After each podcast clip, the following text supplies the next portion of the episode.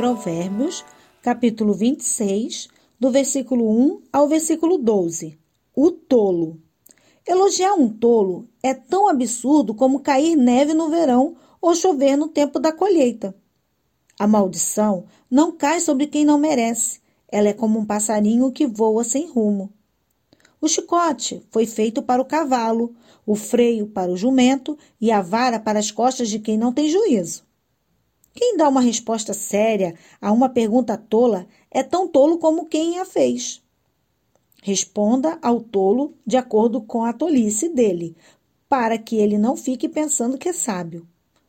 Quem manda um tolo dar um recado está procurando problemas. Seria melhor que cortasse os próprios pés. Um provérbio citado por um tolo tem tanto valor como as pernas de um aleijado. Elogiar um tolo é o mesmo que amarrar a pedra no estilingue. O tolo citando um provérbio é como o bêbado tentando tirar um espinho da mão. O patrão que contratar aquele tolo que lhe pede emprego acaba prejudicando todos. O tolo que faz uma tolice pela segunda vez é como um cachorro que, vo que volta ao seu vômito. Pode-se esperar mais de um tolo do que quem pensa que é mais sábio do que é. Provérbios, capítulo 26, do versículo 13 ao 16. O preguiçoso. O preguiçoso fica em casa e diz: Se eu sair, o leão me pega. O preguiçoso vira de um lado para o outro na cama. Ele é como uma porta que gira nas dobradiças, mas, de fato, não sai do lugar.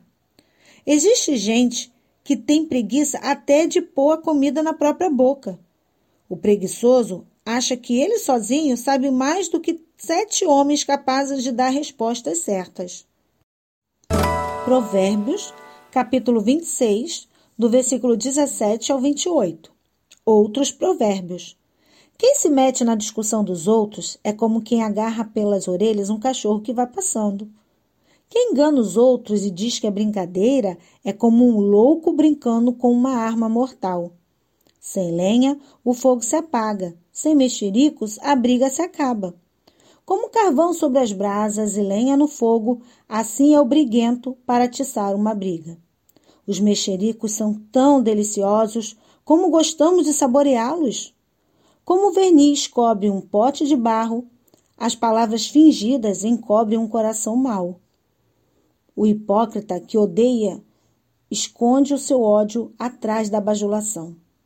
Ele pode falar muito bem, mas não acredite no que ele diz, porque o seu coração está cheio de ódio.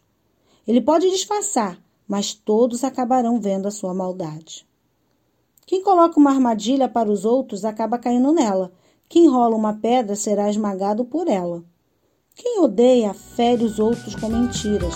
As palavras bajuladoras causam desgraça.